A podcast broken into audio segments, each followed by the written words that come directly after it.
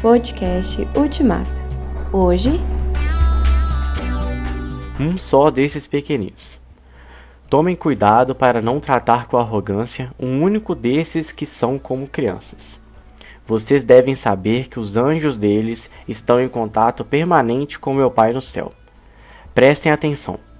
Se alguém tem cem ovelhas e uma delas se perde, não deixará ele as noventa e nove para ir atrás da que se perdeu? Quando a encontrar, não ficará mais satisfeito por causa dela que pelas 99?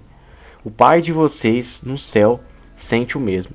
Mateus 18, de 10 a 13. Deus não está interessado em porcentagens, nem mesmo esmagadores 99% seriam satisfatórios para ele. Ele quer todos, não rejeita ninguém. E isso deveria nos impedir de ignorar, desprezar ou esquecer alguém, até mesmo os pequeninos especialmente os pequeninos. Quem são os pequeninos em sua vida? Perdoa-me, ó Deus, por desprezar as pessoas que estão à margem da sociedade e procurar as que são importantes e influentes. Dá-me o coração do pastor, sempre à procura dos perdidos e dos feridos, seguindo o exemplo de Jesus. Amém.